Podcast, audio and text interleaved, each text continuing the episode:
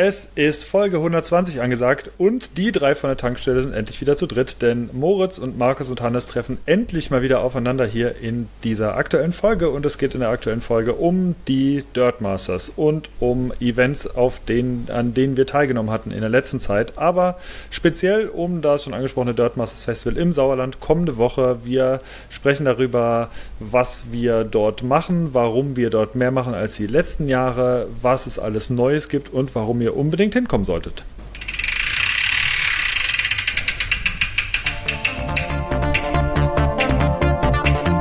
Pokal oder Spital? Der MTV News Podcast mit Markus, Hannes und Moritz.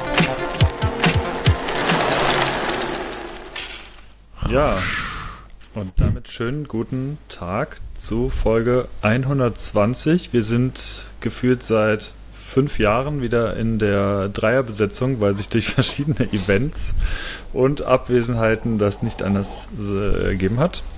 Ja, und deswegen, ich freue mich äh, ganz außerordentlich, dass wir jetzt mal wieder zu dritt aufnehmen. Und ich weiß aber, dass wir heute auch einen stressigen Tag, eine stressige Woche und eine stressige nächste Woche haben äh, werden. Und warum das alles so ist, das klären wir heute im Verlauf der Folge.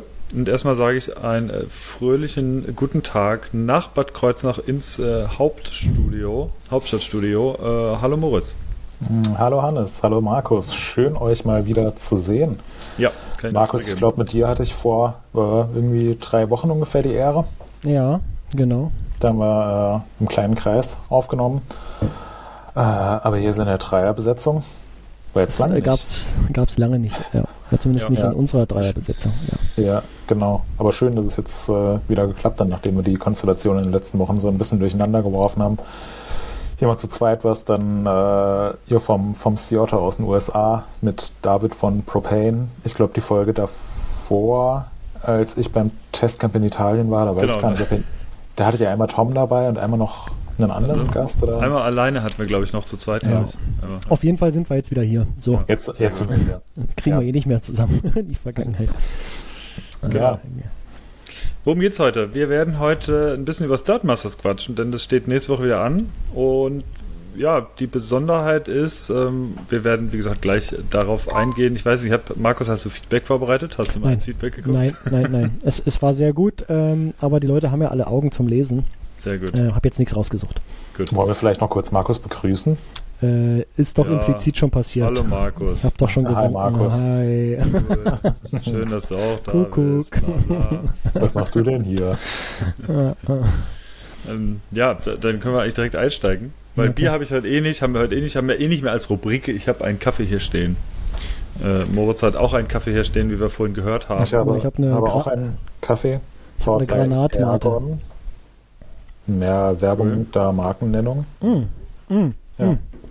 Die Tasse, ähm, die habe ich auch. Die ist, äh, die finde ich schwierig, weil da verbrennt man sich die Hände leicht, wenn dann richtig heißer Kaffee drin ist. Das isoliert nicht so gut wie eine Porzellantasse. Ansonsten das ist sie aber sehr schön. Richtig. Aber bei der Qualität unseres Kaffees hier im Büro, Grüße gehen raus an Thomas P. Bei der Qualität des Kaffees ist die Tasse wirklich vollkommen egal. Also ich könnte auch, ich könnte auch aus meinen Händen trinken. Es würde es weder besser noch schlechter machen. Und irgendein Depp hat eben äh, dann noch die Kapselpackung leer gemacht, aber die leere Kapselpackung stehen gelassen. Ich glaube, es war Gregor. Gregor ist heute hier zu Besuch. Mhm. Mit dem werde ich gleich mal ein ernstes Wörtchen sprechen. Deswegen habe ich jetzt hier einen, einen gestreckten Espresso. Ich glaube, Americano sagt man in Fachkreisen dazu. Mhm. Aber ja, wie gesagt, mit, mit Fachkreisen hat dieser Kaffee hier nichts zu tun. Ich, ich möchte auch an dieser Stelle was sagen, was ich noch getrunken habe, womit ich gar nicht zufrieden war. Jetzt geht's los. Ey. Und zwar war das, ähm, wir, wir waren jetzt die Tage auf dem OMR äh, Online Marketing Rockstars Festival in Hamburg und dort gab es Proben eines Herstellers, den ich jetzt weiter nicht namentlich nennen werde, der macht so Trinkmahlzeiten und ist momentan relativ gehypt, wird so, ist quasi Essen zum Trinken äh, und wie gesagt, ich nenne die Marke nicht, aber es ist eine Konsistenz, die gar nicht, die ich gar nicht gut fand. Also die ist, es ist, ich sag dick, so als würde man so vom, wenn man sich so einen schönen Kakao macht, dann noch so einen Liter Sahne dazu kippen und dann noch so ein bisschen Haferflocken reinpürieren äh, und das Ganze dann noch mit irgendeinem Bindemittel so abschmecken. das war für mich so die Konsistenz von dieser Mahlzeit, die sehr viele Kalorien hatte, wie gesagt, eine Mahlzeit zu trinken. Und äh, das fand ich sehr schwierig. Vor allem kamen wir dort an und das, ich dachte, okay, ja, als Durstlöscher, warum nicht? Und Ach, dann, äh, ja. naja, das war schwierig. Ja, ich halte das auch für, für nicht gut, das Zeug. Ja. So ganz, ganz generell gesagt. Aber äh, darf sich ja jeder, jeder Mensch selbst auch so. Ja, genau. Und wenn du das wählst für deine zukünftige Ernährung, bitte Hannes, mach das. Ich, das war eine kostenlose Probe. Ja, ja, ja natürlich. Ja, das, ist schon, das, ist schon, klar. Ja, ja. Und, äh, das gab es auf dem Festival tatsächlich dann zu kaufen für den schlanken Preis von 6 Euro. Ja, natürlich. Was denkst Und du denn? wir haben das aber dort im Prinzip ausgehändigt bekommen, äh, als wir Ja, überleg dir mal, wie teuer eine Mahlzeit ist. Ja, ja. Und wenn ja, du dir so eine Plöre reinziehst, hast du keinen Hunger mehr. Ja, das, ja. Äh, den hast du aber schon, hast du aber schon nicht mehr, wenn du den ersten Schluck getrunken hast. Ja. Also das geht sehr zügig. Das erinnert mich so ein bisschen an das, äh, an das Koffeingel, was ich mir gestern beim Rennradfahren uh. reingeschoben habe. Ja, was auch immer, oh, von, der, von der Konsistenz ist das immer so ein bisschen, als ob man so, ja, im Frühjahr äh, Heuschnupfen und so weiter, ihr kennt das, ja, als ob man so ein bisschen Schleim hochzieht und da drauf rumkauen muss. Nur, dass man sich einbildet, oh, das muss jetzt gut für die Energie mhm. sein. Mhm. Da habe ich tatsächlich, da finde ich einen Ansatz ganz gut, um äh, noch diese Getränkegeschichte jetzt gleich abzuschließen. Ich glaube, es ist von Powerbar, glaube ich, direkt. Die haben nicht nur so Gels, die haben auch Gels, die im Prinzip das dreifache oder vierfache Volumen haben und dadurch im Prinzip eine relativ normale Flüssigkeit sind.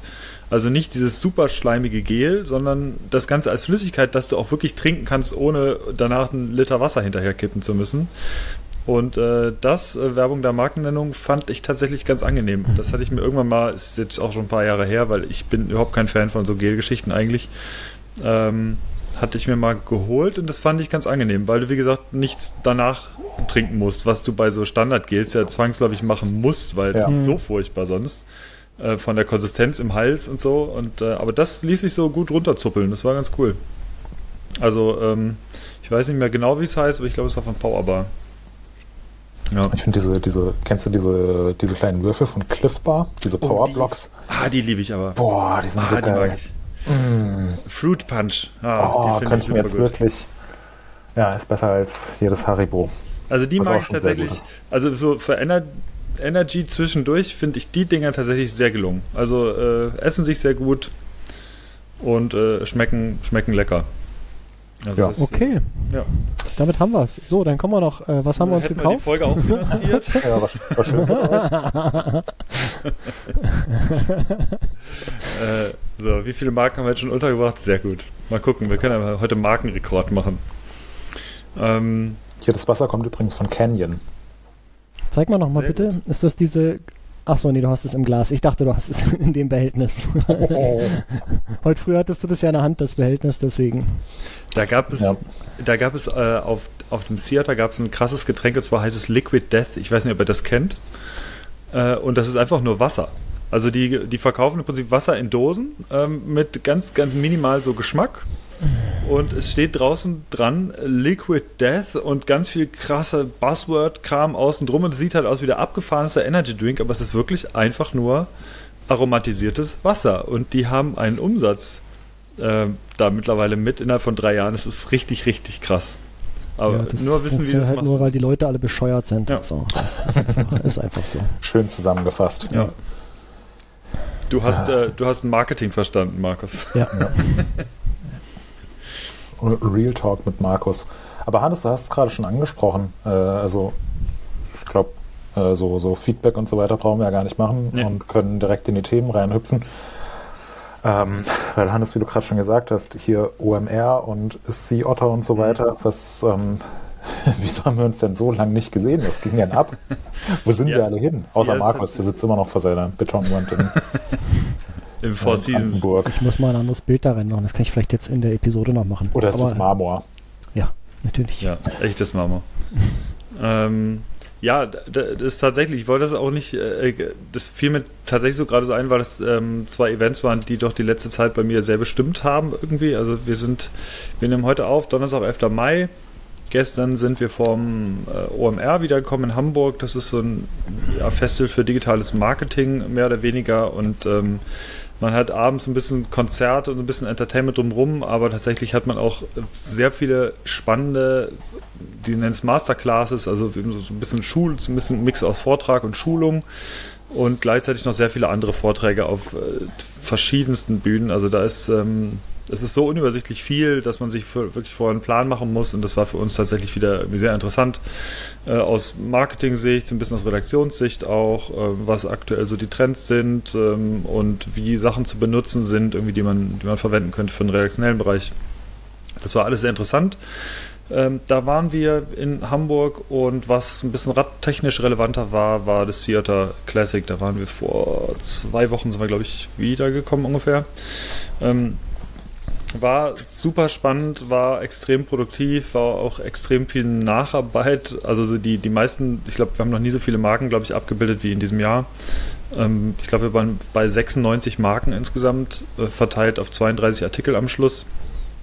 Es gibt ähm, ja auch immer mehr Marken, also das ist ja zwangsläufig, dass das immer mehr ja, wird. Ja. Definitiv und äh, vor allem mehr, mehr interessante Marken, weil das hier war für uns früher gar nicht so relevant irgendwie und das hat sich aber so ein bisschen verändert, dadurch auch, dass die Hersteller gar nicht mehr so extrem zu einem bestimmten Zeitpunkt irgendwie Sachen online hauen. Früher war das immer kurz vor der Eurobike oder zur Eurobike und jetzt hat sich so ein bisschen verschoben, so über das ganze Jahr, aber tatsächlich auch zum Sea Otter. Ähm, das ist mit schon ein wichtiges Datum für viele Hersteller, gerade für amerikanische äh, oder, oder internationale Hersteller, weil das so das erste große äh, Festival oder die erste große Messe mit auch für Besucher, also für Fachbesucher und generelle Besucher ist. So, ähm, also im Jahr meinst du die, die erste Jahr, Messe genau. im Jahr, so die genau, Frühjahrs, also der Auftakt. Das, genau. Hm. Ja, es ist ja auch immer so, so fast zeitgleich mit dem Bike Festival in Riva, genau. was ja für viele, zumindest hm. jetzt äh, im deutschsprachigen Raum, so ein Stück weit den Saisonstart darstellt, auch aus der Industrie. Das ist immer dann ein bisschen später, Ende April, hm. Anfang Mai, also die beiden, die beiden Festivals zusammen, Riva und Ciotta, sind eigentlich so, ja, der, äh, der Start in die Saison, auch wenn ähm, wir uns ja vom Konzept der Off-Season auch mehr und mehr verabschieden und es immer mehr zu tun gibt, auch in den vermeintlich ruhigen Monaten. Ja, das stimmt. Also ich, ich finde sogar, es hat sich fast ein bisschen umgekehrt mittlerweile, weil Off-Season heißt zum Beispiel für, für euch in der Testcrew, dass ihr äh, eine große Woche an Testen macht, so zum Ende der Off-Season, äh, so Mitte, Ende. Äh, das, ist äh, ein riesen, äh, Riesenschwung Arbeit mit Testbikes oder es waren sogar zwei, waren diesmal sogar zwei große Tests. Ja. Ähm, und ja, für uns heißt es halt ganz viel Vorbereitung. Der Dezember ist zum Beispiel eh voll mit unserer Weihnachtsaktion. Äh, und dann haben wir unsere User Awards noch. Das, also die ganzen großen Sachen, die finden eigentlich alle bei uns in der Offseason statt eigentlich. Und äh, in, die Saison läuft halt dann ähm, und ist gerade für Moritz wird es dann wieder viel Stress, weil er, weil du dann viel auf dem World Cup bist. Ähm, und genau, und deswegen müssen im Prinzip alle Sachen äh, in der Offseason, naja, nicht alle Sachen, aber viel muss halt abgeschlossen werden und gemacht werden und vorgeplant werden. Und deswegen ist, würde ich fast sagen, eigentlich die Offseason mindestens so viel Arbeit, vielleicht sogar mehr als die, die On-Season. Ähm, ja, genau. Und, die äh, aber, wer kennt sie nicht? ja, aber aus, Produkt, aus Produktsicht äh, merkt man schon, die Hersteller wollen äh, im, nicht gerade viel im Winter, also nicht im tiefsten Winter ihre Produkte vorstellen und deswegen geht es zum Sea Auto halt äh, viel los. Das Spannende oder das Besondere an dem Festival ist, dass es ähm, auf einer Rennstrecke stattfindet. Das, äh, wer, wer, das noch nicht weiß, auf dem Laguna Seca Raceway, das ist ja so eine legendäre Autorennstrecke. Also wer irgendwie ein Rennspiel äh, auf PlayStation oder Xbox kennt, da wird Laguna Seca in der Regel dabei sein. Das ähm, die Strecke mit dieser scheiß Links-Rechts-Kombination. Ja, genau. Und äh, mit dem Korkenzieher, dieser Corkscrew, ja. der ist da. Der, äh, ja, der ist da sehr, sehr berühmt. kompliziert zu fahren. Und das, äh, das Coole ist, dass die Radrennen halt auch auf dieser Strecke stattfinden. Also es gibt hier sowohl Gravel als auch Rennrad als auch Mountainbike-Rennen und die Rennradrennen, die finden halt dann hier statt. Oder finden auf dieser Strecke statt. Und wir sind tatsächlich von den Trails, biegt man dann, also von den Demo-Trails, biegt man auch auf diesen Corkscrew im Prinzip dann ein. Das heißt, man, wir sind mit den Rädern halt wirklich auf dieser Strecke auch gefahren, was irgendwie ganz witzig ist. Ähm, wir sind diesmal überhaupt nicht zum Radfahren gekommen, blöderweise. Aber das ist trotzdem eine sehr besondere Atmosphäre. Äh, es ist schweineteuer geworden mittlerweile dort. Also was wir dort für Verpflegung ausgegeben haben, war schon, das war schon krass. Äh, auf der anderen Seite aber auch super produktiv gewesen. Also wir haben, wir sind relativ kurz da gewesen, sprich gelandet, mittags, Dienst, also Dienstagmittag oder Dienstagnachmittag und dann am Mittwoch früh ging es los. Wir haben bis Samstag dann durchgemacht äh, an, an drei Tage Event und dann ging es mit Sonntagmittag saßen wir schon wieder im Flugzeug nach Hause. Das heißt, es war wirklich nur für da. Man sollte eigentlich, wenn man so eine große Reise macht, das irgendwie noch ein bisschen mehr ausnutzen. Es war aber terminlich diesmal einfach nicht drin für uns. Ähm, das nächste Mal dann, dann hoffentlich auch wieder mit ein bisschen Radfahren. Aber ja, ihr könnt euch gerne die ganzen Berichte angucken. Ist ein spannendes Event. Es wird jetzt auch, Video ist schon fertig. Ähm, wird noch einen ganz, ganz äh, finalen Late-Artikel geben mit ein paar Impressionen und äh, so einem Backstage-Video. Da haben wir einfach mal die GoPro überall reingehalten und äh, alles mal so ein bisschen begleitet irgendwie, wie es so vor Ort war, wie wir so arbeiten und es ist ein ganz schlauniger Mix aus äh, Info und Quatsch und so sieht es halt so, so arbeiten wir halt. Äh, hat man vielleicht so noch nicht so von einer Messe oder so gesehen und ja, je nachdem wie euer Feedback da ausfällt, äh, machen wir das im Zweifel auch mal öfter, dass einer irgendwie so ein bisschen die GoPro einfach immer dabei hat, ein bisschen schaut äh, und mal zeigt, wie wir halt so arbeiten und ähm, genau das, äh, das war so vom Theater. Was war so produktmäßig dein Highlight? Äh, ich glaube die Push-Gabel. Es gab eine Upside-Down-Gabel von Push, die, äh, von der wir tatsächlich keinerlei Informationen erhalten haben. Also wir haben gesagt, ihr könnt es euch angucken, äh, aber ihr dürft auch nicht auf den Lenker draufdrücken. Also ihr dürft gar nichts mit oh. der Gabel machen. Ihr dürft einfach nur angucken. Wir geben euch auch keine Informationen. Aber es äh, sieht, äh, die ist eine sehr schicke, robuste Gabel oder robust wirkende äh, Gabel, die äh, im, ja, als Upside-Down-Gabel funktioniert, über Gabelschoner verfügt. Ähm, ja, also schaut es euch einfach an. Also wir haben da so viele Bilder gemacht, wie irgendwie nur ging. Aber so wirklich äh, was sagen können wir dazu nicht. Wir können da auch nur mutmaßen, aber zwangsläufig wird die Gabel wahrscheinlich, so wie es auch bei den Push-Dämpfern so ist, wird wahrscheinlich äh, im äh, finanziell sehr edlen Bereich angesiedelt sein. Und die haben auch aufgepasst bei der Marketingstunde, weil ähm, ihr dürft äh, gucken, aber nicht drücken. Das ist ja einfach schon mal so ein äh, klassisches Verknappungsdings, äh, was sie da komplett ausgespielt haben. Und ihr seid drauf reingefallen.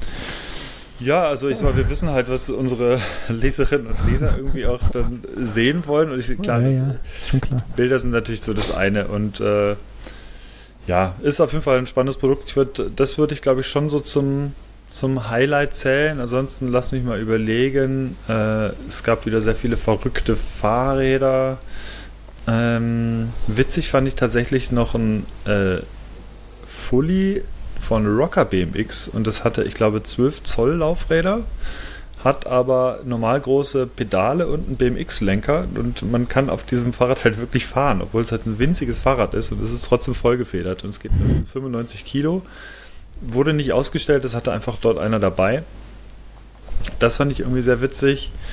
Und jetzt überlege ich mal gerade noch, was, was wirklich relevant war. Ich, ähm, das ist echt eine gute Frage äh, es, es, gab halt so viele kleine Feinheiten, also sowas wie aktualisierte ähm, Remotes für Vario-Stützen von Wolftooth und von Hope, die sahen sehr schick aus und mittlerweile merkt man, dass immer mehr Hersteller erkennen, dass so ein Hebel für eine Vario-Stütze schon ein wichtiges Ding ist. Also man sollte nicht einfach irgendwie einen Hebel da dran schmeißen, ja, ja, kannst du drücken, kannst du nicht drücken, sondern ist genauso wie bei anderen Sachen. Du willst den möglichst ergonomisch gestalten und für möglichst viele verschiedene Daumenlängen parat haben und du kannst dir halt bei den neuen Hebeln jetzt einstellen, ab wo der Winkel halt, ab wo das Ding startet, die Vorspannung, äh, in welchem Winkel du das überhaupt montiert haben willst, die Breite und so weiter und so fort. Da gibt es wahnsinnig viele Varianten und Hope hat zum Beispiel ein Modell da hingestellt, was auch super schön gefräst aussieht. Sieht ein bisschen, fast ein bisschen overengineert aus, ein bisschen sehr komplex. Aber auf der anderen Seite auch halt, ja, wer halt auf so Fräsgeschichten steht, der sollte sich den halt holen. Also der sieht dann schon richtig schick aus. Ja, es gibt, es gab wahnsinnig viele. Mir fallen jetzt tatsächlich wenig Einzelgeschichten ein, aber schaut einfach bei uns mal in die Sea Otter Berichte. Die verlinken wir euch natürlich. Gibt, ja, wie gesagt, 32 an der Zahl gibt noch ein paar Sammelberichte mit den coolsten Gravel-Bikes, mit den coolsten Bikes an sich, den kuriosesten Rädern, den neuesten, äh, den, den coolsten Neuerscheinungen. Ach doch, mir fällt eine Sache ein, was ich richtig geil fand, und da das, äh, das Ministry Psalm 150. Ähm, das ist diese, dieses gefräste Teil. Ja, ne? genau, ja. wunderschön. Also wirklich, wirklich, also optisch ein absoluter Traum, muss man, muss man klar sagen. Das war auch, glaube ich, eins der gehyptesten Räder dort insgesamt vor Ort. Also jeder hat irgendwie drüber berichtet und das gezeigt und das war, das war schon richtig schick. Also ist ein, ist ein Bike, ich glaube, von einem Kanadier, der die auch alle selbst herstellt, selber verklebt. Ähm, Gibt es aktuell noch nicht zu kaufen. Gibt auch, glaube ich, noch keine ganz großen offiziellen Preise, aber man kann sich in eine Warteliste eintragen.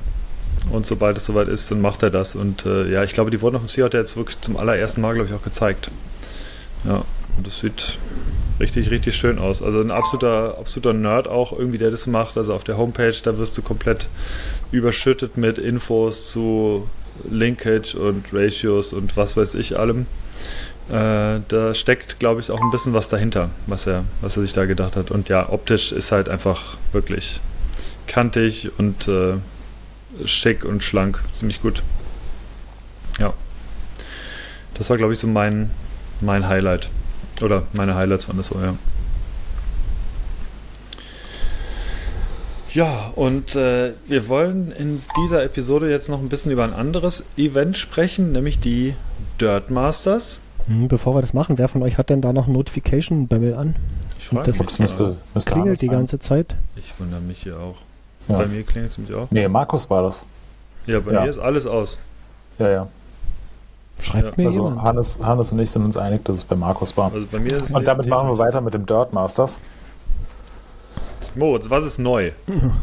Was, was hat sich geändert? Was für eine Rolle spielen wir bei den Dirt Masters in diesem Jahr?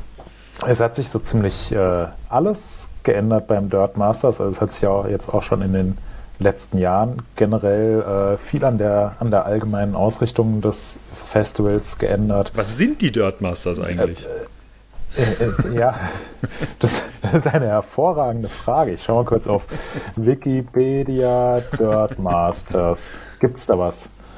Ähm, nee, da gibt es nur Bikepark Winterberg. Ähm, also, Hannes. Erster Punkt. Laut mhm. Wikipedia ist es das Dirt Masters, nicht ja. die Dirt Masters. Ja. Müssen wir jetzt klären. Die Dirt Masters oder das Dirt Masters? Die Dirt Masters, Fragen das Dirt Masters Festival. Fragen wir unseren Dirt Master himself, Markus.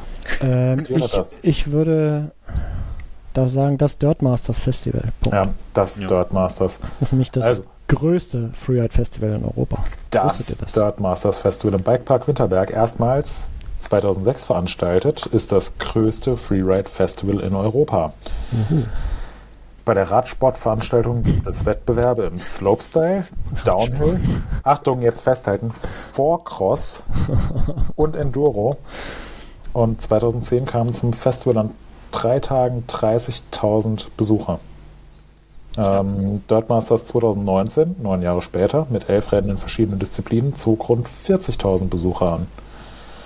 Das ist sehr viel. Genau, also es ist das, es ist das äh, größte Freeride und Mountainbike Festival Europas im Bikepark Winterberg, den ja äh, in Deutschland äh, so ziemlich jeder Mountainbiker, jede Mountainbikerin kennen sollte. Es gibt super viele Events, wie eben schon gesagt, ähm, verschiedene Disziplinen, auch unter anderem mit Slopestyle, mit einem Downhill-Rennen, mit verschiedenen Rennen für Kinder. Es gibt äh, mittlerweile auch ein E-Bike-Uphill-Rennen. Die deutsche Enduro-Meisterschaft wird dort dieses Jahr ausgetragen. Aber man kann dort nicht nur selbst aktiv an Rennen teilnehmen, sondern kann natürlich auch so vor Ort als Festivalbesucher vor Ort sein, kann sich an ganz, ganz vielen Ständen die schicksten neuen Teile, Produkte, Bikes, Zubehör anschauen, mit den Herstellern direkt in Kontakt treten oder halt einfach die Festivalatmosphäre genießen, zwischendurch mal auf ein Konzert gehen, äh, eine Bratwurst essen. Ähm, das ist da alles möglich. Und es findet traditionell ähm, in der zweiten Maihälfte statt, rund um das Zimmer Himmelfahrtwochenende. Mhm. Ja. Mhm. Und auch dieses Jahr findet es am äh, Himmelfahrtwochenende statt, vom 17. bis zum 21. Mai, also in gut einer Woche. Genau. Und neu dieses Jahr ist, dass die beste, schönste und attraktivste Mountainbike-Website die es gibt, Medienpartner sind. Also wir. Wir, ähm, wir waren auch schon in den letzten Jahren immer vor Ort und haben vom Festival berichtet.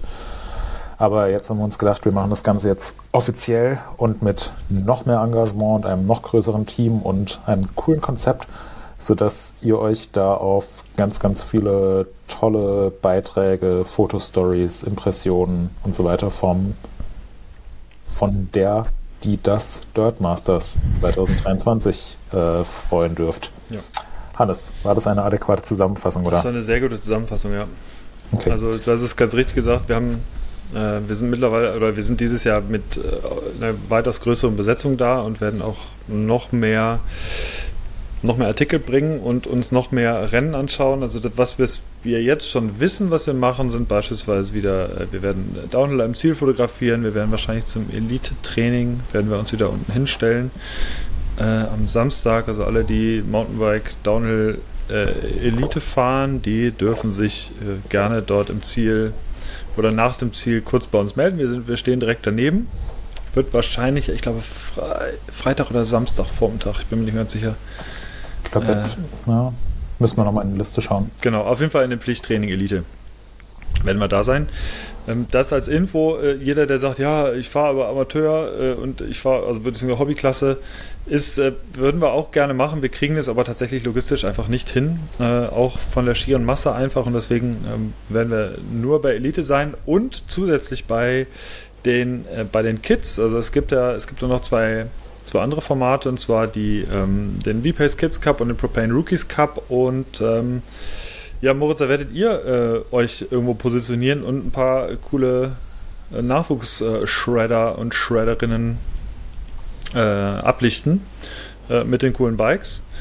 Ja, also das werden wir auf jeden Fall machen. Dann wird es natürlich eine, fettes, eine fette Fotostory von den Whip-Ups wieder geben. Und es wird erstmals seit, boah, ich weiß nicht wie vielen Jahren, ich glaube tatsächlich seit der Bergline wieder einen noch größeren oder wieder einen sehr großen Slopestyle-Contest geben äh, als Gold-Event.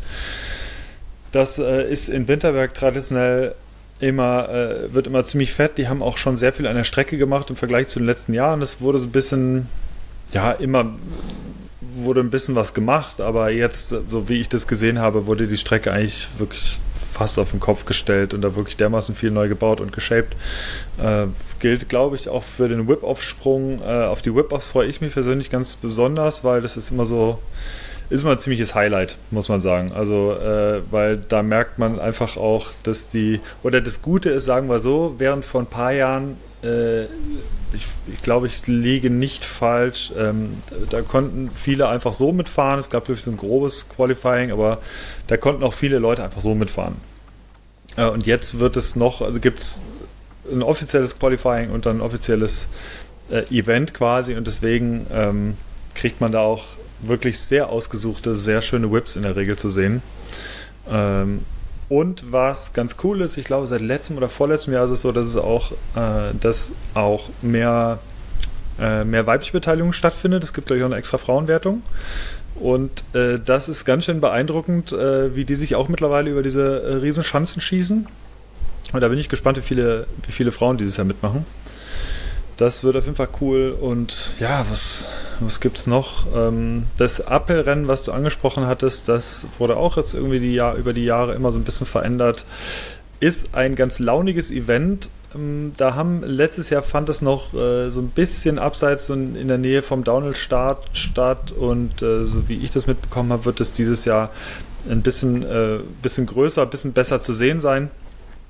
Also wer Bock hat, da mitzumachen, ich glaube, man kann sich da wahrscheinlich äh, anmelden auf der Seite Schwalbe, äh, Schwalbe Uphill Flash heißt es, glaube ich, weiterhin. Mhm, genau. Ähm, und äh, ja, ich, ich denke, soweit ich ich meine, da kann eigentlich jeder mitmachen, der Bock hat und äh, ein adäquates EMTB hat. Also wer da, wer da Bock hat, das ist, äh, war letztes Jahr ziemlicher Spaß auf jeden Fall zum Zuschauen. Und äh, ich will auch nicht in der Haut der Finalisten stecken, muss ich sagen, denn letztes Mal war es so, dass die ja, weiß nicht, so eine Runde dauert dann, ich glaube, so eine Minute 20 oder so sind die unterwegs oder so. Und na, wer jetzt irgendwie denkt, ja gut, ist halt mit Motor. Ja, die fahren aber doch einen relativ großen Teil jenseits der 25 km/h und berghoch. Äh, es ging am Ende super steil berghoch. Da muss man halt auch schauen, wo man im E-Bike bleibt. Ähm, das war schon ganz schön anstrengend und die Finalisten, die haben, glaube ich, dann sieben Runden in anderthalb Stunden oder in einer Stunde gemacht oder so und das schlaucht dann, glaube ich, die letzten beiden, da waren ja. die schon ziemlich, ziemlich fertig. Also ich meine, Jas, Jasper Jauch wäre, glaube ich, Zweiter geworden. Und mit dem haben wir auch kurz gesprochen und der war, äh, auf jeden Fall war das nicht unanstrengend, glaube ich. Davon kann es ja wohl ausgehen, ja. Ja. Genau. Und äh, ansonsten, ja, äh, Moritz, du hast es schon angesprochen. Was hat es denn mit der deutschen Meisterschaft Enduro auf sich? Ähm, ja, die findet im Winterberg statt im Rahmen des Dartmasters Festivals. Ähm, nee, ist eigentlich, äh, eigentlich eine, finde ich, eine ziemlich coole Sache, die auch ähm, aus meiner Sicht das, das Festival nochmal ein bisschen äh, mehr aufwertet. Ja, ähm, und zwar findet dieses Jahr die ähm, Orbea Enduro Challenge statt, gleichzeitig auch die, äh, die deutsche Enduro-Meisterschaft ist, mit Orbea als Titelsponsor. Donnerstag ist äh, Training, ähm, Freitag findet dann das äh, Finale um die deutsche Enduro-Meisterschaft statt. Ich glaube, man kann auch davon ausgehen, dass es ein relativ hochkarätiges Fahrerfeld geben wird. Und ja. finde ich prinzipiell eine coole Sache, weil Dirt Masters war ja schon immer so eigentlich auch ein, ein Festival der Disziplinen und Wettbewerbe. Und Downhill gibt es irgendwie da schon immer und Slopestyle gibt es in der einen oder anderen Form schon immer und Whip-Off gehört irgendwie auch dazu. Ähm, aber Enduro hat da, ja, war, war manchmal dabei, dann auch wieder nicht. Und da finde ich persönlich das jetzt echt cool, dass man sagt, okay, man gibt Vollgas im, im Race-Bereich, man macht da ein Enduro-Rennen und man macht da nicht nur irgendein Enduro-Rennen, sondern direkt eben auch die deutsche Enduro-Meisterschaft, hat mit Orbea einen großen Titelsponsor am Start ich glaube, das wird eine ziemlich coole Sache. Ähm, unser Kollege Mitch wird bei dem Rennen mitfahren. Ähm, da freue ich mich schon äh, sehr drauf äh, zu hören, was alles auf der Strecke passiert. So gute Zeiten, schlechte Zeiten. Äh, bestimmt wieder viele, viele unerwartete Sachen, die wir uns dann Donnerstagabend, wenn Mitch dann wieder bei uns in der Unterkunft ist, anhören können und GoPro-Videos, die wir uns anschauen können. Und natürlich auch viel Content, den ihr dann auf unseren Kanälen euch anschauen könnt. Also ich glaube, das wird auch eine äh, sehr lustige, unterhaltsame Sache. Ja. Absolut. Das wird, das wird auf jeden Fall richtig, richtig spannend. Ich bin nochmal gespannt, wer alles an, an Partnern, äh, beziehungsweise nicht an Partnern, sondern Fahrern und Fahrern dabei ist. Äh, ich glaube, das liegt dieses Jahr nicht ganz so schlecht im, im Zeitplan, sodass es ein paar, äh, durchaus ein paar richtig gute Profis dahin verschlagen könnte. Ich will jetzt nichts Falsches sagen, das reicht mir nach, äh, wer alles dabei ist. Aber ähm, ja, da, also da werden auf jeden Fall ein paar Leute am Start sein das ist, war die letzten Jahre zwischenzeitlich mal so ein bisschen anders, weil ich weiß nicht mehr, was da stattfand, aber ich glaube, dass, da war letztes Jahr der World oder die letzten Jahre der World Cup auch ein bisschen früher äh, und da waren dann viele nicht mehr unbedingt da, aber dieses Jahr sollte es noch eigentlich ganz gut passen vor dem World Cup Auftakt. Und deswegen bin ich sehr gespannt, wer alles vor Ort ist. Und ja, mhm. was noch neu ist oder anders ist, es gab die letzten Jahre ja immer eher so ein bisschen äh, wenig, wenig Musik, beziehungsweise nicht ganz so fette Konzerte irgendwie. Und ähm, ich erinnere mich da noch an sehr glorreiche Zeiten vor, keine Ahnung, zehn Jahren oder so, wo die, wo die Disco Dogs dann äh, jeden Abend da alles abgerissen haben. Und es wird in, wörtlich genommen abgerissen.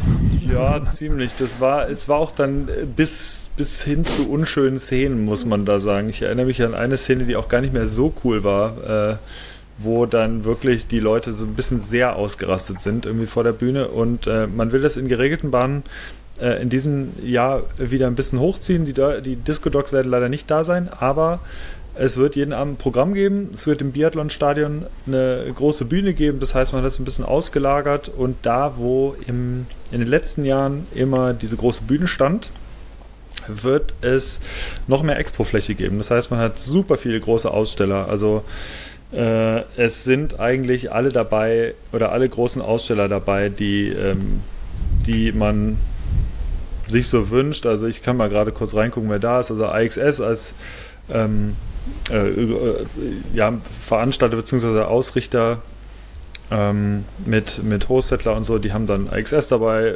Sportsnuts Bank natürlich NS-Bikes, äh, Makoff und äh, die ganzen weiteren Marken von Sportsnut mit am Start. Man hat aber gleichzeitig ist äh, Detis Vista, Adidas Eyewear, äh, Orbea hat sie schon angesprochen, Alutech, Santa Cruz, Rose, Magura, äh, Northwave, Wen haben wir da noch? YT ist da. Ähm, mit denen haben wir auch eine ziemlich coole Aktion noch vor. Dazu gleich später mehr. The Roadie ist dabei, was ich auch ganz cool finde.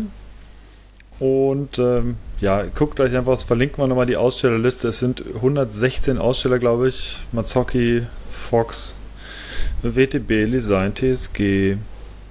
Ähm, also es sind, ich, äh, ja, ich kann gar nicht alle vorlesen. Es sind wirklich super viele, die alle da sind. Äh, gab, glaube ich, auch noch nie so viele Hersteller, die ausgestellt haben. Und da gibt es, wie gesagt, unten eine, eine große Demo-Area mit Ausstellungsbikes und Testbikes direkt am Rande von, dem, von den Trails, die dort abseits des Bikeparks im Prinzip abgehen. Und man kann sich dort Testbikes schnappen und äh, direkt von da unten losfahren. Der RockShox äh, und SRAM Truck, ich glaube, der steht auch da unten. Und von daher, ähm, ja, könnt ihr euch nicht nur die Testbikes dort schnappen, sondern ihr könnt zum Beispiel auch, und das äh, haben wir zusammen mit, machen wir mit YT dort zusammen. Das ist eine Aktion, die, äh, bei der ihr ein Dirtbike gewinnen könnt. Da verlinken wir auch den Artikel zu. Es gibt so einen Gewinner, äh, Gewinnspielartikel.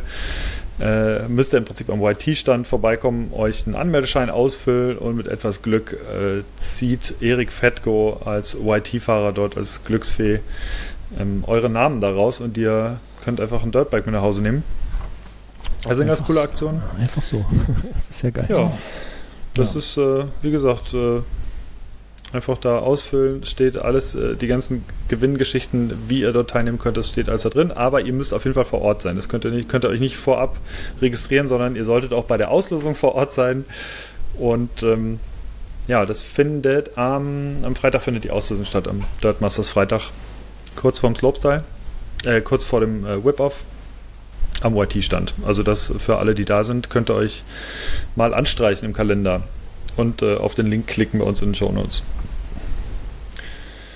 Ja, das waren jetzt schon mal einige Infos zu den Dirt Masters. Ja, das war eine ganze Menge Infos. Ähm, Hannes, du wirst vor Ort sein. Markus, du eher nicht, ne? Ich nicht, nee, weil ich äh, mache tatsächlich was anderes. An ja, sind zu viele Schranken im Weg. Wir ja, wissen das schon. Du hast äh, es genauer fast wie immer.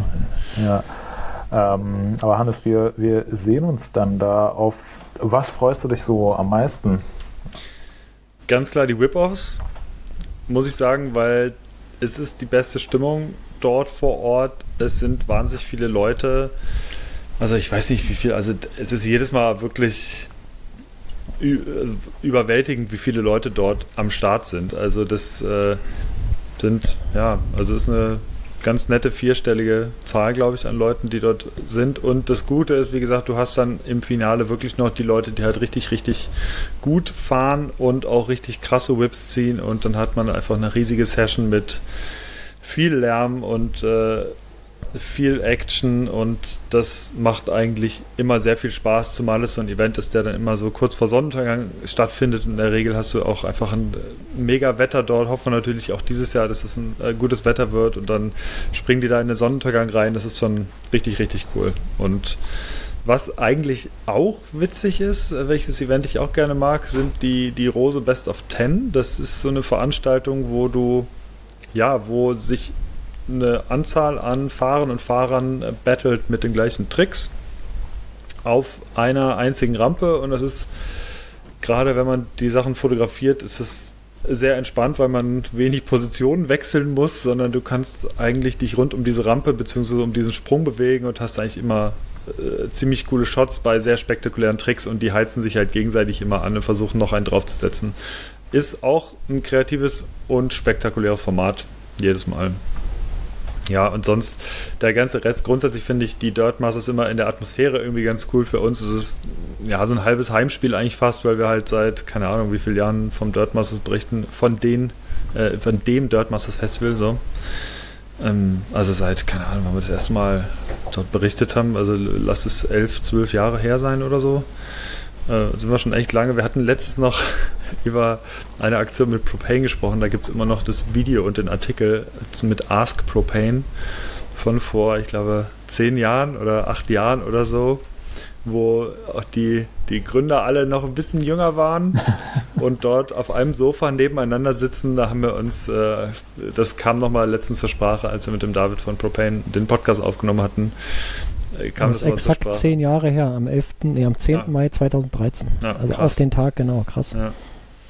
Und ähm, ja, das war sehr witzig, weil die alle drei so auf dem Sofa saßen, nebeneinander. und dann so, ja, fragt uns mal was.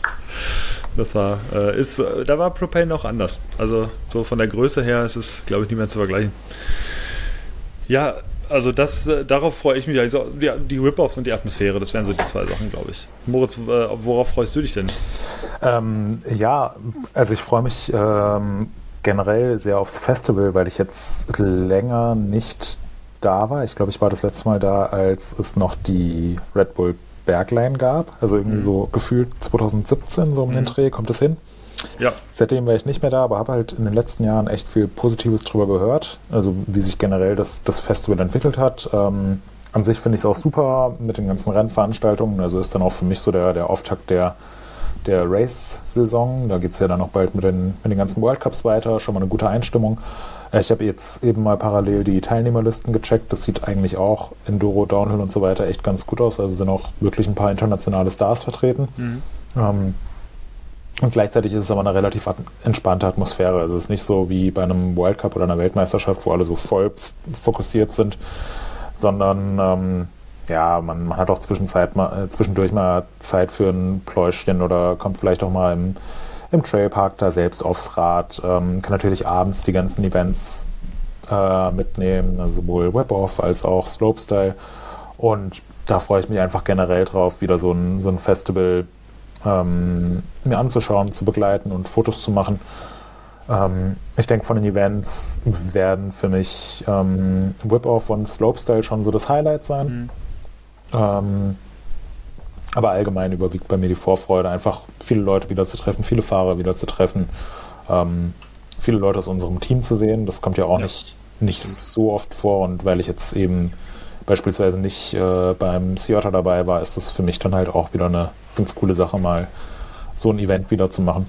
Ja. Und ja, bin auch, bin auch generell ähm, super gespannt, wie mir jetzt äh, das Dirt Masters so gefällt. Ich meine, wir hatten es gerade so ein Video mit Propane auf den Tag genau vor zehn Jahren, als die Jungs von Propane noch zehn Jahre jünger waren. Ähm, das trifft ja auf uns genauso zu. Ja. Also als ich das letzte Mal auf dem Dirt Masters Festival war, da war ich halt auch noch irgendwie sieben Jahre jünger.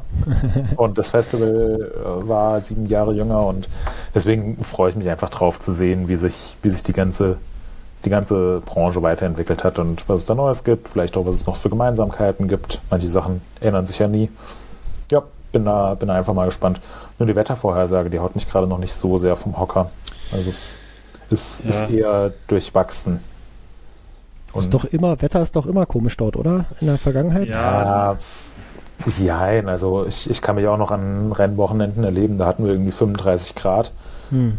Aber auch an Wochenenden, da waren es irgendwie oben am Start, äh, sonntags morgens 7 Uhr, kurz bevor das Training am Renntag losging vom Downhill, waren es irgendwie 5 Grad und Graupelschauer. Also da, hm. ja. ja. Ist also halt Standard, Wetter, ne? Also meistens äh, ist eine Regenjacke nicht so verkehrt.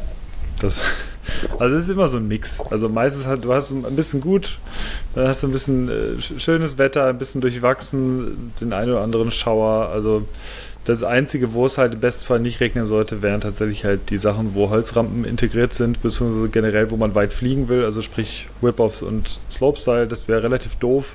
Downhill ist ehrlich gesagt bei Rennen, zumindest aus Fotosicht, durchaus spektakulär immer. Äh, die rutschen da, also die, die Winterberger Piste, die ist ähm, auch im Regen noch halbwegs fahrbar oder im Matsch. Es ist, die ist nicht ultra steil. Es ist kein Champery, kein Val d'Isole, ähm, aber trotzdem irgendwie ganz spektakulär. Und deswegen, also das ist Wetter, Wetter, halbwegs wetterunabhängig, denke ich, aber da, wo, wie gesagt, ein bisschen was los ist mit, mit Holz- und Rutschgefahr oder weit fliegen und von der Windböe erfasst werden, da wäre es schon cool, wenn wir halbwegs gutes Wetter hätten. Und ähm, ja, grundsätzlich, was sich halt auch geändert hat in der Zeit, ähm, das hat er jetzt extrem lange ähm, der, der Frank Weckert gemacht. Lippe kennt man, als, als Lippe kennt man in der Szene. Und äh, da gab es im letzten Jahr äh, ja im Prinzip eine Abgabe. Also der hat das äh, Festival damals gegründet und der neue Inhaber ist halt die Hostetler Group, die zum Beispiel AXS, äh, AXS hat. Und äh, die sind eh schon mit dem IXS Downhill Cup und generell als Titelsponsor sind die eh schon immer dabei und dadurch kam im Prinzip das auch so zustande, dass wir als neue Mediapartner oder Medienpartner mit dabei sind. Und ähm, ja, Racement ist als äh, Organisator ähm, da auch schon lange mit dabei, wie gesagt, gerade durch den IXS Downhill Cup. Und äh, die haben sich auch zur Aufgabe gesetzt, da halt nochmal eine Schippe drauf zu packen und äh, deswegen gibt es halt mehr Events und es wird alles noch ein bisschen größer und mehr Ausstellerfläche und deswegen bin ich halt auch, auch aus dem Grund ziemlich gespannt, wie sich das verändert äh, im Vergleich zu den vergangenen Jahren, weil man schon merkt, die haben jetzt irgendwie Bock, das nochmal auf eine neue oder eine, eine höhere Stufe zu heben und noch ein bisschen mehr zu machen und ja, heißt halt, wie gesagt, auch für uns, dass wir auf jeden Fall noch ein bisschen mehr berichten werden als die letzten Jahre. Ähm, ja. Äh, du bist ja nur, also Hannes, du bist glaube ich auch noch fast von Anfang an schon äh, immer wieder mal da gewesen, ne? Und du kennst auch noch mhm. die, ähm, die alten Zeiten, äh, du hast es erzählt, äh, äh wo es halt doch teilweise sehr äh, eskalativ zugange ging. Ja. Ähm, und ja, also wenn man das so hört, das, das Profe professionalisiert sich ja jetzt äh, doch schon deutlich irgendwie in, in letzter Zeit, beziehungsweise mhm. die Ziele, äh, die Ziele äh, deuten darauf hin, ähm, dass die ganze Sache äh, professioneller aufgezogen wird. Äh, gut oder schlecht?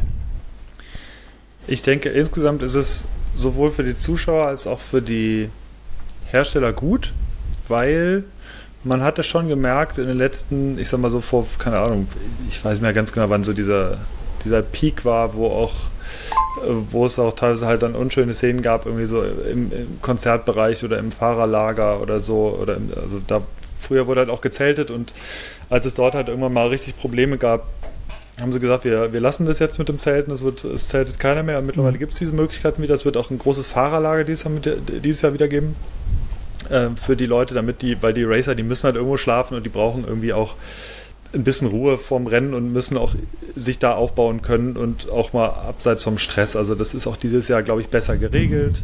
Äh, da kommst du dann nur rein, wenn du halt deinen dein Pass da vorzeigst oder deine, äh, deine Anmeldung, wie auch immer, dass du halt wirklich, dass nur die Leute auf das Gelände vom Fahrerlager kommen, die auch dort halt nächtigen. Ähm, ja, aber also grundsätzlich, es hat natürlich irgendwie seine guten und seine, oder, oder damals gab es halt äh, hatte auch seine Vorteile, ich sag mal so rein aus, aus Publikumssicht war diese Eskalation natürlich bis zum gewissen Grad irgendwie trug es auf jeden Fall zur Stimmung bei. Also ich mal gerade mhm. aus, aus Fotografensicht muss man sagen, dass es schon gab es halt spektakuläre Bilder. Du hast halt irgendwie Bengalos gehabt und die Leute whippten da rum und was weiß ich. Es war halt mhm. einfach eskalativ. Auf der anderen Seite ist sowas natürlich ein, ein, Albtraum für jeden Veranstalter, der für die Sicherheit einfach dort garantieren äh, muss und der einfach verantwortlich ist, dass die Leute eben nicht auf die, auf die Whip-Off-Strecke rennen, dass die Barrieren nicht eingerissen wurden oder werden äh, und dass da nicht mit Feuer gezündelt wird auf einem Event, wo halt auch einfach viele Familien sind. So, also das ist einfach so eine Sache, die ähm, und, und deswegen möchte ich das gar nicht so krass glorifizieren, dass es früher alles so geil war, weil es alles so eskalativ und so toll war, sondern ähm, im Endeffekt kann man sagen, dass man einfach damals sehr, sehr, sehr viel Glück hatte, dass, ähm, dass nicht viel mehr passiert ist. Ähm, weil, wie gesagt, es ist gerade so nach den Whip-Offs, äh, ist, es, ist es schon immer irgendwie eskaliert früher. So, und das, ähm, es gibt mittlerweile ähm, noch ein größeres Security-Konzept, so wie ich das erfahren habe. Äh, es wird einfach mehr, äh, äh, wird dann noch mehr aufgepasst und ich muss sagen, mittlerweile, vielleicht liegt es auch an meinem fortgeschrittenen Alter, wie gesagt, vor zehn Jahren waren wir zehn Jahre jünger, ähm, aber gefällt mir ehrlich gesagt auch äh, jetzt besser, wo ich weiß, okay, es ist einfach nicht es ist nicht so ultra wild, es ist alles ein bisschen safe. Die Fahrer fühlen sich dabei, glaube ich, auch einfach wohler, weil sie einfach wissen, sie, sie können jetzt hier entspannt halt fahren. Also ich erinnere mich ähm, an an die Whip-Offs früher, die noch auf der alten Forecross stattfanden. Ich glaube, da war äh, Moritz auch am Start äh, damals noch. Äh, damals ist so die, die Male. Ähm, da war der Sprung zwar kleiner und man muss sich aber vorstellen, da gab es keine Absperrung auf dem Sprung. Da muss ich sagen, dass das eins, äh, das ist eins, äh, eine Aktion dort war eins der Lowlights überhaupt auf dem Dirt Masters und gleichzeitig waren diese Whip-Offs auf diesem Sprung auch immer meine persönlichen Highlights. Ähm, vielleicht erstmal ganz kurz zu dem Lowlight. Es gab da eine unschöne Aktion, wo ein Zuschauer auf die Strecke in die Landung rein ist und dort mit dem Fahrer kollidiert ist, der gerade gesprungen ist, ähm, was zum Abbruch diese, dieser Whip-Offs führte vor, keine Ahnung, wie viele Jahre das her ist, sechs, sieben, acht Jahre, irgendwie sowas.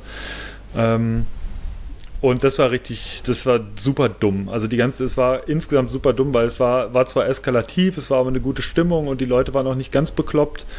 Äh, aber wie gesagt, dadurch, dass, dass jemand da drauf lief und äh, dadurch die Whip-Offs abgebrochen wurden, ähm, war das natürlich für alle irgendwie nachträglich halt eine super dämliche Situation. Mhm. Und ähm, daraufhin wurden die Sicherheitsvorkehrungen dann auch äh, verschärft und äh, es wurden Zäune, Zäune da drauf gestellt und im Prinzip jetzt der Whip-Off noch ein bisschen mehr von den Zuschauern weggetragen, was aus Sicherheitsaspekten der absolut richtige Schritt war. Äh, auf der anderen Seite musste man bis zu diesem Vorfall sagen, dass diese Stimmung dort oben damals, weiß ich noch, echt zu meinen Highlights gehört hatte, weil die Leute, also die Fahrer hatten einen mega Spaß, die Zuschauer sind ausgerastet. es gab ähm, ja, es gab keine, es gab bis zu diesem Zwischenfall gehabt, es hat es nie einen Vorfall da irgendwie gegeben, dass irgendwer irgendwie äh, super krass gestürzt war. Man mag mich korrigieren, aber ich habe das zumindest nicht so mitgekriegt. Äh, und das war einfach eine, das war eine Wahnsinnsstimmung. Also einfach von, von der Energie, die dort herrschte, irgendwie bei diesen Whip-Offs damals, das war schon eins der absoluten Highlights. Und die äh, konnte aber in den letzten Jahren ganz gut reproduziert werden, eigentlich auf, der, auf den neuen Strecken, obwohl es eine Absperrung gab, obwohl nur noch Fotografen auf den Hügel dürfen. Äh, da, dadurch, dass es allein so eine Masse an Zuschauern drumherum gap, ähm, ist die Stimmung bei den Whip-Offs halt jedes Jahr aufs Neue immer wieder gut. Und ich finde, da haben sie, machen sie mittlerweile, oder was heißt mittlerweile, aber da ist das Sicherheitskonzept einfach gut und äh, da muss ich, um auf um deine Frage nochmal abschließend zu beantworten, muss ich sagen, dass ich äh, dass ich das jetzige Konzept ähm, weitaus besser finde als, mhm. als oder finden werde als die letzten Jahre. Das ist jetzt die letzten Jahre immer besser geworden. Wie dieses Jahr wird, weiß ich logischerweise noch nicht, aber äh, allein die letzten Jahre ist es halt immer safer geworden und immer besser und dadurch trägt es, glaube ich, auch zu einem, zum guten Festival einfach bei. Mhm. Ja. Ja, warte mal ab, wie es wird, wenn ich da dieses Jahr aufkreuze. Ja, ja, ich bin, ich hab schon Angst. Mit Mitch erstmal. Ja, mit Mitch, oh. oh. Dann wird's richtig sexy. Also, ja. Ja, ja herrlich. ja. ja. Bin auf jeden Fall gespannt und wir werden berichten von Daddy Dust Dirt Masters 2023.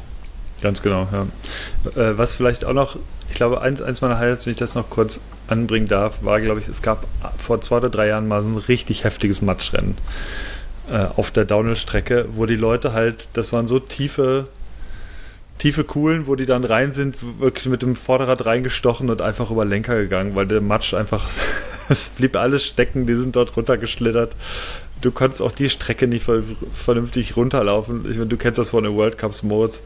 Äh, es ist halt so, wenn du halt schnell eine Strecke runter musst und es geht einfach nicht, weil du einfach nur noch am Rutschen bist und das ist bescheuert.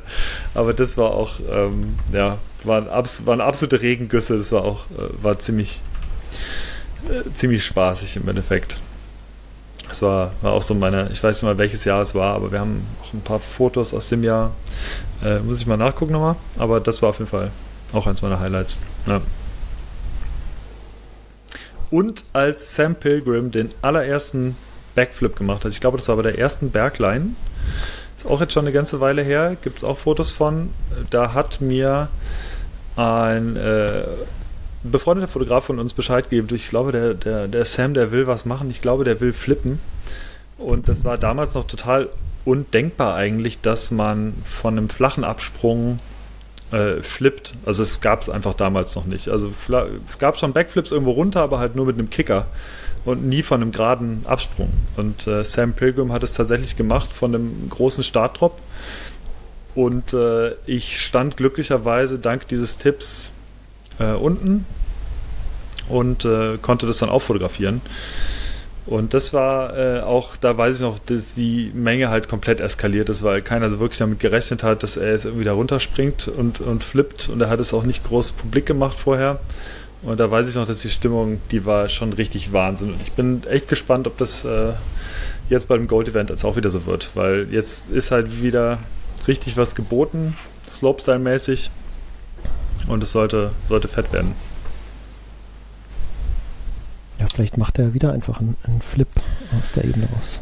Ich weiß nicht, ob er Das Sam ja. Pilgrim Ich glaube, wenn mitfährt. Sam Pilgrim mitfährt, dann irgendwie in einem umgebauten Einkaufswagen mit 36 Zoll Laufrädern oder irgendwie sowas, sowas abgespacedes. Da hat er ja ein Talent für. Stimmt, er macht sehr lustige YouTube-Sachen. Ja. Ich würde sagen, so viel zum Thema Dirt Masters. Die Zeit Mhm. ist auch schon etwas äh, vorangeschritten. Ja. Ähm, die wirklich wichtigen Fragen hier in diesem Podcast. Markus, Moritz. hast du dir neue Werkzeuge gekauft? Nein, Und wie viele diesmal? nein, nein, ähm, äh, konnte ich nicht.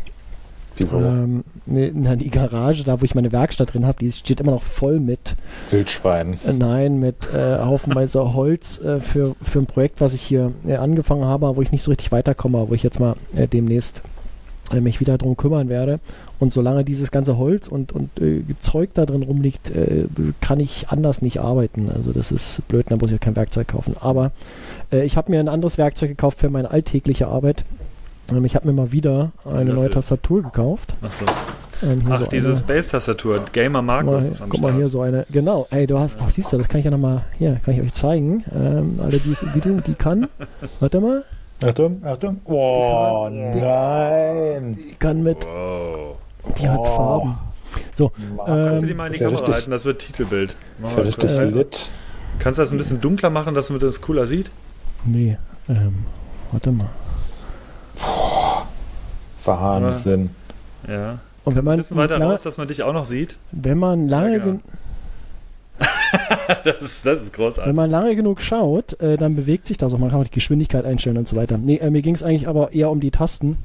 Ähm, die haben so richtig schön viel Hub. Ähm, ich habe ja immer diese, diese Apple-Tastaturen äh, sehr gerne genutzt äh, über die letzten äh, 15 Jahre oder so. Ähm, habe das aber jetzt äh, zu schätzen gelernt, mal wieder so richtig äh, Tasten mit, mit Hub zu haben. Und ähm, ja, so probiere ich mich so ein bisschen durch. Hatte, glaube ich, vor zwei Jahren schon mal erwähnt, dass ich mir so eine äh, Tastatur gekauft habe. Und da kamen in der Zwischenzeit noch einige andere dazu. Und das ist jetzt hier das aktuelle Modell, was ich habe. Ähm, ist ganz cool. Und ähm, zweite Sache, die ich mir aufgeschrieben habe, äh, eine neue Fritzbox habe ich mir gekauft, eine 5590. Ähm, wir haben ja hier Glasfaser im Haus und äh, ich hatte immer so eine alte 7490 dran, die so super langsam ist äh, im User-Interface. Wenn man da mal irgendwas einstellen wollte, das hat immer Stunden gedauert, bis man da war, wo man hin wollte. Mhm. Und jetzt habe ich komm hier, äh, kauf dir mal eine neue. Die andere ist über zehn Jahre alt und habe mir das Topmodell bestellt, für direkt an Glasfaser anzuschließen. Also ich brauche kein extra Modem mehr. Ähm, das ist ganz cool. Dachte ich, spare ich noch ein bisschen Strom, weil ja ein kleines Netzteil wegfällt. Stellt sich aber am Ende raus, die, die neue Fritzbox braucht äh, 4 Watt mehr als die alte, ähm, was 35 Kilowattstunden im Jahr sind, was bei den heutigen Strompreisen aber auch eine absolute Frechheit ist. Und ich Voll, ja. spare genau gar nichts dadurch. So. Aber die 7490, die sind wirklich nicht mehr zeitgemäß, ne? Nee, Also- nee, nee. Also das, äh, wenn du da irgendwo was klickst und irgendwas einstellst, äh, lädt ja die Seite irgendwie neu und du kannst jedes Mal 10, 15 Sekunden warten. Das macht einen total wahnsinnig. Und. Ja. Ähm, das ist jetzt wieder Snappy, das 5590. Teil. Ja. Ja. S-Works. Ist auch Ja, witzig, genau. dass, du, dass du Glasfaser sagst, so wie Olaf Scholz auch Gas sagt. Ja, Ja, Glasfaser. das Gas- nur echt mit 3S. Glasfaser. ähm, Ja, es, Moritz, heißt ja nicht, es heißt ja wohl nicht Glasfaser. Glasfaser. Die Glasfaser. Ja. Moritz, was hast du denn gekauft? Äh, ich habe mir nicht so viel gekauft, gekauft Gekauft. aber ich habe mir, äh, ich hab mir jetzt vor kurzem ein 49-Euro-Ticket gezogen Mm. und nutze das nun fleißig, weil unser schönes Büro ja, ähm, wie man weiß, in Bad Kreuznach praktisch direkt auf den Bahngleisen am Bahnhof gebaut ist. Also ich muss ja einmal mit Vollgas durch die durch die äh, Du springst über die Mauer immer, ne? ich, ich muss da durchlaufen wie bei Harry Potter. Ja. Und dann komme ich an äh, Gleis 9 3 Viertel raus. Ja, super. Das ist tatsächlich sehr praktisch, weil die Zugverbindung von, äh, von Mainz, wo ich wohne, hierher ins Büro eigentlich äh, mega gut ist. Aber es bislang einfach absurd teuer war, hier mit, dem- mit dem Zug herzufahren. Mhm. Das hat sich jetzt geändert. Danke, Olaf. Und ähm, ja, das ist meine, meine äh, Neuerwerbung. Ähm, finde ich gut, freue ich mich Das finde ich auch gut, ist mega, super. Wenn ich, äh, ich würde ja auch mir gerne eins kaufen, aber es rechnet sich bei mir halt einfach nicht, weil ich nicht so viel fahre. Und Bei dir ist es perfekt. Ich meine, was das an, was das an, äh, äh, an Geld spart für Sprit und so weiter, ist ja der Wahnsinn, oder? Also, ja. Da kommt ja richtig was zusammen. Ja, ich, ich hoffe es. Ja, das Geld kann ich dann in andere neue Werbungen stecken. Ja. Fahrräder demnächst. Ja. Hannes, und bei dir? Bei mir ist es auch sehr wenig. Ich habe in, äh, im Rahmen des Seattle Festivals in Big Sur habe ich mir, gibt so einen kleinen Laden, wo wir jedes Jahr mal kurz stoppen und da habe ich äh, Chili-Mangos gefunden äh, von Island Snacks. Das sind im Prinzip Mangostreifen, so halb getrocknet und mit so einer Zucker-Chili-Panade quasi außen. Das ist ein extrem irrer Geschmack, funktioniert aber Chili und Mango funktioniert extrem gut. Und die waren sehr lecker, muss ich sagen. Die hätte ich mir mitgebracht. Die habe ich gekauft und äh, ich habe mir noch einen Regenparker bei Uniqlo gekauft. 3D Blocktech Regenparker heißt der und es ist eine leichte, schicke, unauffällige schwarze Jacke, die Regen abhält und äh, die man überall so reinstopfen kann, ohne dass sie jetzt zu sehr nach. Also ich habe ja diverse Bikejacken, aber die sehen halt auch immer sehr nach Bikejacke aus. Und äh, das ist jetzt einfach eine smarte Regenjacke, die nicht ganz so, äh, die ist ein bisschen unauffälliger. Ja. Uniqlo, unglücklichster Markenname ever. Ja, in Deutschland auf jeden Fall. Aber ja. wenn du aus Japan kommst, dann nimmst du da wahrscheinlich jetzt nicht auf jedes Land irgendwie Rücksicht oder hm. keine Ahnung. Ähm, mach doch mal gleich weiter mit deinen Empfehlungen. Du hast doch hier schon wieder was aufgeschrieben. Ich habe was aufgeschrieben und zwar den Alles gesagt Podcast, den ich schon 50 Mal hier erwähnt habe. Ja. und da will ich aber eine Ausgabe herausstellen, und zwar die mit Armin Wolf. Äh, kennt vielleicht äh, der ein oder andere, der moderiert seit x Jahren irgendwie ZIP 2 im österreichischen ORF. Mhm. Ist dort einer der bekanntesten und angesehensten Redakteure oder Journalisten generell. Ist ein super, super spannender, sehr belesener, sehr kluger Mensch und ja, das ist halt wieder ein irre langer Podcast gewesen. Es ist auch einer, da ich tatsächlich wenig möglich oder wenig lange Autofahrten in der Zwischenzeit hatte, habe ich mir den extrem aufstückeln müssen. Immer mal so eine Viertelstunde, immer mal eine halbe Stunde gehört oder so und man ist trotzdem sehr lang beschäftigt. Der ist, glaube ich, 6 Stunden 50 oder so lang. Also 6,52, ja, das ist krass. Ja, Hammer. Äh, die sind mhm. ewig lang, aber es äh, lohnt sich wirklich jede Minute. Der ist wirklich, der hat sehr viele spannende, gute Antworten gegeben. Ähm, und ja, einfach sehr hörenswert. Also wer ein bisschen länger mal Zeit hat, der kann sich diese Folge gerne geben. Also äh, ich, ich kannte den auch vorher nur mal sporadisch immer wieder mal gesehen oder so, aber der hat echt was drauf. War, war sehr, sehr äh, entertaining. Ja, das ist meine Empfehlung. Cool. Habt ihr denn was zu empfehlen? Hm, so wirklich nicht. Außer, ich weiß nicht, ob ihr es gesehen habt, äh, die gestrige Etappe vom Giro d'Italia. Da lohnt es sich, äh, mal in die Highlights reinzuschauen, weil wir hatten es eben schon von Winterberg und dem unbeständigen Wetter. Bei Italien würde man ja eigentlich denken, äh, eitel Sonnenschein und mhm. deutsche Vita. Das war aber gestern nicht der Fall. Also es sah schon in der Übertragung so unfassbar ekelhaft aus, dass es vor Ort einfach katastrophal gewesen sein muss. Gab auch super viele Stürze. Allein der Zieleinlauf von äh, Mark Cavendish war, ähm, war ein schönes Bild. Das schicke ich euch mal eben rüber in unserem Podcast-Channel. Ähm, Evenepoel hat sich auch ähm, abgelegt, weil ihm ein Hund vors Fahrrad gelaufen ist. Also es war eine sehr ereignisreiche Etappe. Ähm, da lohnt es sich durchaus mal die ähm, Highlights anzuschauen. Ähm, und ansonsten der Hinweis, am Wochenende geht der World Cup, äh, World Cup los, und zwar yes. Cross Country World Cup ähm, aus Novemestro. Mhm. Ähm, super spannende Sache, weil jetzt irgendwie auch sehr viele Hersteller schon mit neuen Bikes rausgekommen sind. Unter anderem Pinarello mit einem äh, vollgefederten Dogma. Ähm, neues, neues Rad von äh, Cervelo, neues Rad von Villiers. Also da, da Decathlon tut sich gerade einiges. Decathlon, jetzt neues Specialized. Ähm, Epic mhm. ist auf den Markt gekommen. Ja. Ähm, ist auch spannende Sache und es wird jetzt das erste Mal sein, dass wir uns am Wochenende eine World Cup-Übertragung live anschauen können. Mhm. Da bin ich sehr gespannt drauf. Und deswegen meine Empfehlung, ähm, da einfach mal reinschauen und gucken, wie das so auf Eurosport bzw. GCN Plus läuft. Ja, ja super. Das ja. ist gut, ja. Äh, ja, das Bild ist auf jeden Fall Ja, äh, das äh, muss man erstmal hinbekommen, ja.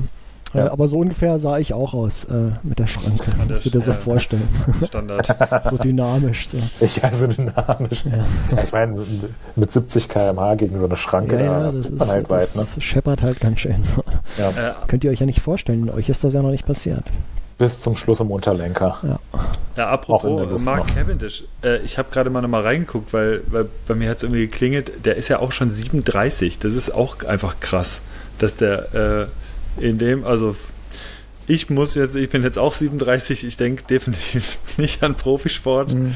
aber als 37-Jähriger noch vorne mitzufahren bei Profirennen, ähm, das finde ich schon immer noch sehr krass. Ja, aber guck doch mal ja. hier, äh, ähm, äh, Simon Geschke doch auch. Also der ist auch 37 ja, ja, und der hat ja letztes Jahr auch richtig, äh, richtig abgezogen. Ne? Also das, äh, und vergleich doch bitte mal, was, was dein Rennrad kostet und was das Rennrad vom Cavendish kostet. Eben. Und dann. das Material musste genau, das darf ich ja. nicht vergessen. ja. Ja, nee, das stimmt, aber äh, das ist, Simon Geschke ist ja nochmal was anderes. Also Mark Cavendish ist ja auch noch Sprinter. Und mhm. äh, ich, da muss ja, brauchst du einfach noch mehr Bums in den Beinen. Mhm. Ja, der muss ja nur kurz schnell fahren. Ja. ich weiß gar nicht, was sie haben. Also. Ja, du bist gestern übrigens auch schnell gefahren, habe ich gesehen bei Strava. Du hast da echt einen ordentlichen Schnitt auf die Straße mhm. gelegt. Also, ja, mein, ja mein Ziel sind die 40. Ja, da bist du ja richtig, äh, richtig in Form irgendwie aktuell. Äh, da war ich ein bisschen ja. neidisch, muss ich sagen. Ja. Ach, äh, dazu noch eine, noch eine Empfehlung. Ähm, ist jetzt eine, eine neue Videoserie rausgekommen. Ähm, wie heißt die? Äh, äh, ich muss kurz auf MTB News schauen. Da Scheint ja gut zu sein, wenn du den Namen nicht weißt. Na, ich, ich habe mir den Namen nicht so angeschaut. Ähm, Race Tapes. Ich ah, wusste ja. irgendwas mit Tape. Ähm, ist eine neue Rennserie von Red Bull über die vergangene Rennsaison. Und die erste Episode ist ähm, direkt über diese ganzen Crossover-Athleten, Athletinnen. Ja, cool also ähm, Pitcock und Co. Ja, genau, Mix, Cross-Country, Rennrad. Unter anderem ist da relativ viel über Tom Pitcock, der so gefragt wird, ja, wie ist es denn für dich als Rennradfahrer jetzt hier im Mountainbike-Bereich zu sein und was sind die Unterschiede, was sind die Gemeinsamkeiten? Also das, das fand ich echt so ganz sehenswert. Yolanda Neff kommt da auch viel zu Wort, die ja auch häufiger mal auf der Straße unterwegs ist, aber gerade ähm, Markus, du als äh, Tim Cockpit-Fan, mhm. solltest dir das mal anschauen. Das ist echt ja. sehenswert und da merkt man auch, der Tom Pitcock, der ist nicht einfach nur irgendein Rennradfahrer, der auch irgendwie mal das äh, Cross-Country-Bike ganz gut beherrscht, sondern sagt zum Beispiel so, ja, also Red Bull-Helm ist cool, Halbschale, ja, okay, aber das Geilste, was es gibt, ist halt schon so ein richtiger Red Bull Full-Face-Helm und damit will er auf jeden Fall auch mal fahren, weil es würde nichts, äh, nichts geben, was so, äh, so cool aussieht und ihn so sehr reizt. Und ähm, Geil. Ich glaube, da kann man echt mal gespannt sein. Also mhm. der Cool. Der ist schon, äh, erklärt dann auch so ein bisschen, wieso er irgendwie vor einer, äh, vor einer Trainingssession oder nach dem Weltcup sich dann nochmal aufs Rennrad setzt und 120 Kilometer fährt oder irgendwie 20 Kilometer mal eben in, mit einem Schnitt von vier Minuten noch was läuft. Oh, Habe ich letztens auch gesehen, wollte ich mich auch gerade noch äh, aufzählen, äh, auch bei Strava und ich dachte, ich gucke nicht richtig. Also der, der, Typ ist einfach so, der ist einfach so krass. Also ja, mit, mit vier Minuten ist der gelaufen, echt so eine Strecke. Ja. Boah, das ist. Wo, wo, Jetzt, wo war das ich, weiß gar nicht, ich weiß gar nicht, ob, ob der Typ so krass ist, also keine Frage, der ist, ist sicherlich ein ultra krasser Athlet. Ähm, ich glaube, gerade so im Vergleich zu dem, was man normalerweise aus dem Mountainbike-Bereich kennt, wirkt es extrem krass. Wenn man es jetzt aber mit anderen Rennradfahrern mhm. vergleicht, die einfach insgesamt auch ein viel größeres Trainingspensum haben, ähm, weiß ich gar nicht, ob das da so extrem raussticht oder ob die Typen alle einfach ja, total krass sind, was ja, wahrscheinlich. was ja irgendwie untergeht, weil ja. jetzt eben gesagt, Cavendish, der muss ja einfach nur einmal pro Rennen kurz schnell fahren oder ähm, ansonsten fahren die halt so im Windschatten auf ihren 30.000 Euro Rennrädchen, aber das entspricht ja auch nicht der Weite. Ja. Das sind einfach ultra krasse Leistungen. Ja.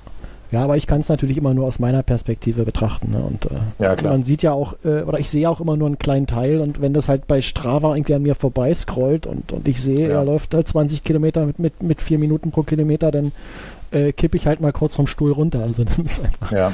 Ähm, und klar sind die anderen äh, hier, da gibt ja noch einige andere, die bei Strava auch hochladen und, und ihre äh, in, in Anführungsstrichen Freizeitfahrten und sowas da auch hochladen und das ist alles jenseits von Gut und Böse. Das, ähm, die fahren halt irgendwie den 40er-Schnitt mit einem mit einem Puls, äh, der bei uns irgendwie Grundlagen Ausdauer 1 oder sowas ist. Ne? Und mhm. äh, das ist, ist einfach, das ist eine ganz andere Welt.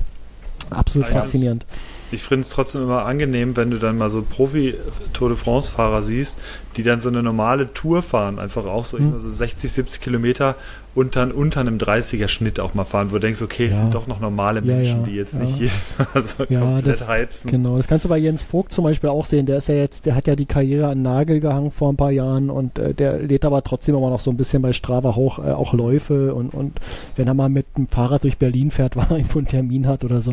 Und dann ist er auch ganz entspannt, irgendwie mit, mit 24 km/h. Also, und dann denkst du, ja, ach schön, auch nur ein Mensch am Ende.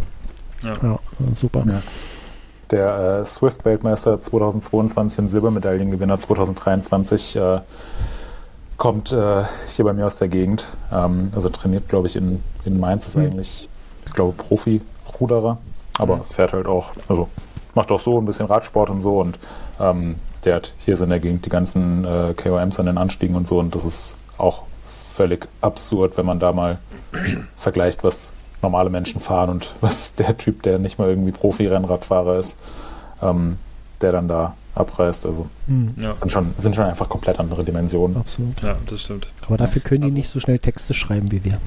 Apropos Rudern, Rudern ist auch echt nochmal so komplett bekloppt. Ein, ein ehemaliger Kommilitone von mir von der Sportschule, der ist schon immer Ruderer und äh, der hat letztens, glaube ich, in seinem Team die äh, die deutsche Meisterschaft im Indoor-Rudern äh, gewonnen. Und also im Prinzip auf so Rudergeräten und das sieht halt so krank aus, äh, was die, was die da wegreißen, einfach irgendwie an Power. Und äh, ja, die fahren im Prinzip dann die, genau die gleichen Distanzen, virtuell. Also ist im, im Endeffekt wie Swift für Rudern, ne? Mhm. wenn du so willst. Und äh, der, da hat er mal wieder hat er wieder alles rausgeholt. Das sind, äh, also Ruderer, da habe ich nochmal einen besonderen Respekt vor, weil die sich ja auch, die, die quälen sich ja wirklich bis sie, also im Zweifel, bis sie äh, ohnmächtig werden. Äh, das ist echt mal so ein komplett anderes Level an, an Einsatz, was sie da reinbringen. Das finde ich auch immer krass. Ja. So, Leute, bevor wir jetzt hier komplett jo. zerfasern, ich will noch ganz kurz eine Sache empfehlen, die hatte ich auch schon mal empfohlen am 22. Äh, Januar 2022 ähm, ausmisten. Ähm, ich habe mich jetzt am letzten Wochenende, wir hatten das, das Kind war außer Haus, die war verborgt und äh, da haben wir ein bisschen Zeit verborgt. gehabt. Und ich habe hier jetzt in meinem Büro hinter der Betonwand, die ihr im Hintergrund seht, äh, stehen normalerweise oder standen bisher äh, 1,50 Meter breit äh, zwei große Packschränke von Ikea und äh, die waren äh, vollgestellt mit Zeug ähm, aber Zeug, was man äh, oder was ich nicht, was ich eigentlich gar nicht brauchte zum Großteil. Und dann äh, habe ich, ja, habe ich einfach alles ausgeräumt, habe die zerlegt, die Teile. Ähm, habe zwei äh, niedrigere Kommoden hingestellt an die Stelle und ähm, ja, wieder einsortiert. Und äh, ich schätze mal ungefähr zwei Drittel von dem Zeug, was in den Schränken war, ist jetzt einfach weg. Und das ist so ein befreiendes Gefühl, wenn man sich von, stimmt, von ja. so Zeug trennt ähm, weiß nicht, irgendwelche Firewire-Kabel oder sowas äh, als Beispiel, was, keine Ahnung, seit zehn Jahren nicht mehr, äh, was es einfach nicht mehr gibt heutzutage. Und äh, die legt man immer dann in eine Kiste und vielleicht braucht man ja nochmal und hier ist ja noch eine Festplatte damit, aber man kann es einfach alles nicht mehr benutzen und äh, weggeschmissen und ganz viel Papier und so und ach, das war toll. Also ähm, macht es, wenn ihr mal irgendwie ein paar Minuten Zeit habt, schmeißt einfach Scheiß weg. Kann ich, kann ich komplett nachvollziehen. Habe ich tatsächlich in den letzten Wochen dann auch äh, immer mal wieder so einen Abend habe ich dann genutzt, äh, so drei, vier Stunden im Prinzip. Ich habe ja auch jede Menge, ich habe ja auch so äh, Schränke, I Ikea-mäßig, da unten drunter und äh, die sind auch alle komplett voll mhm. gewesen. Und die habe ich auch jeden einzelnen auf den Kopf gestellt. Ich habe zum Beispiel auch immer noch wahnsinnig viele Zeitschriften, unter anderem von meiner Lieblingszeitschrift äh, Galore, so eine Interviewzeitschrift, die, da bringe ich es nicht ganz über das Herz, sie wegzuschmeißen. Das sind aber halt auch Dutzende Ausgaben, die wahnsinnig viel Platz in Anspruch nehmen und ich will die auch nicht in den Keller stellen, weil da verschimmeln sie irgendwann dann und dann kannst du sie eh wegschmeißen. Mhm.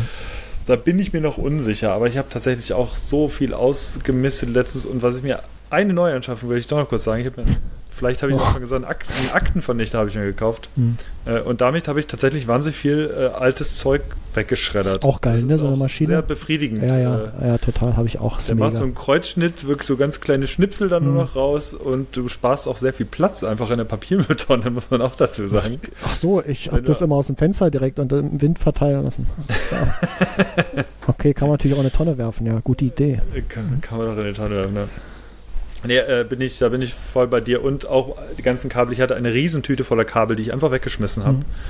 Ähm, weil das ist wirklich so, ja, kann man mal brauchen, ja, machst du aber halt nicht. Im Endeffekt brauchst du dann so fünf, sechs, sieben Kabel immer wieder. Ja, heutzutage Und ist ja eh alles nur noch USB-C, ist ja total super. Also äh, spart man ja äh, massig ein. Ja, definitiv. Hm. Ja. ja, super. Okay, ähm, ich spiele das Outro. Ähm, cool. Und ähm, wir sagen bis in zwei Wochen. Macht's gut, bleibt Macht's gesund. Gut. Ähm, ciao, ciao. Viel Spaß beim Dirtmasters. Danke, ihr Bericht. Das war Pokal oder Spital, der MTB News Podcast. Neue Folgen gibt es jeden zweiten Freitag auf MTB News und überall da, wo es Podcasts gibt.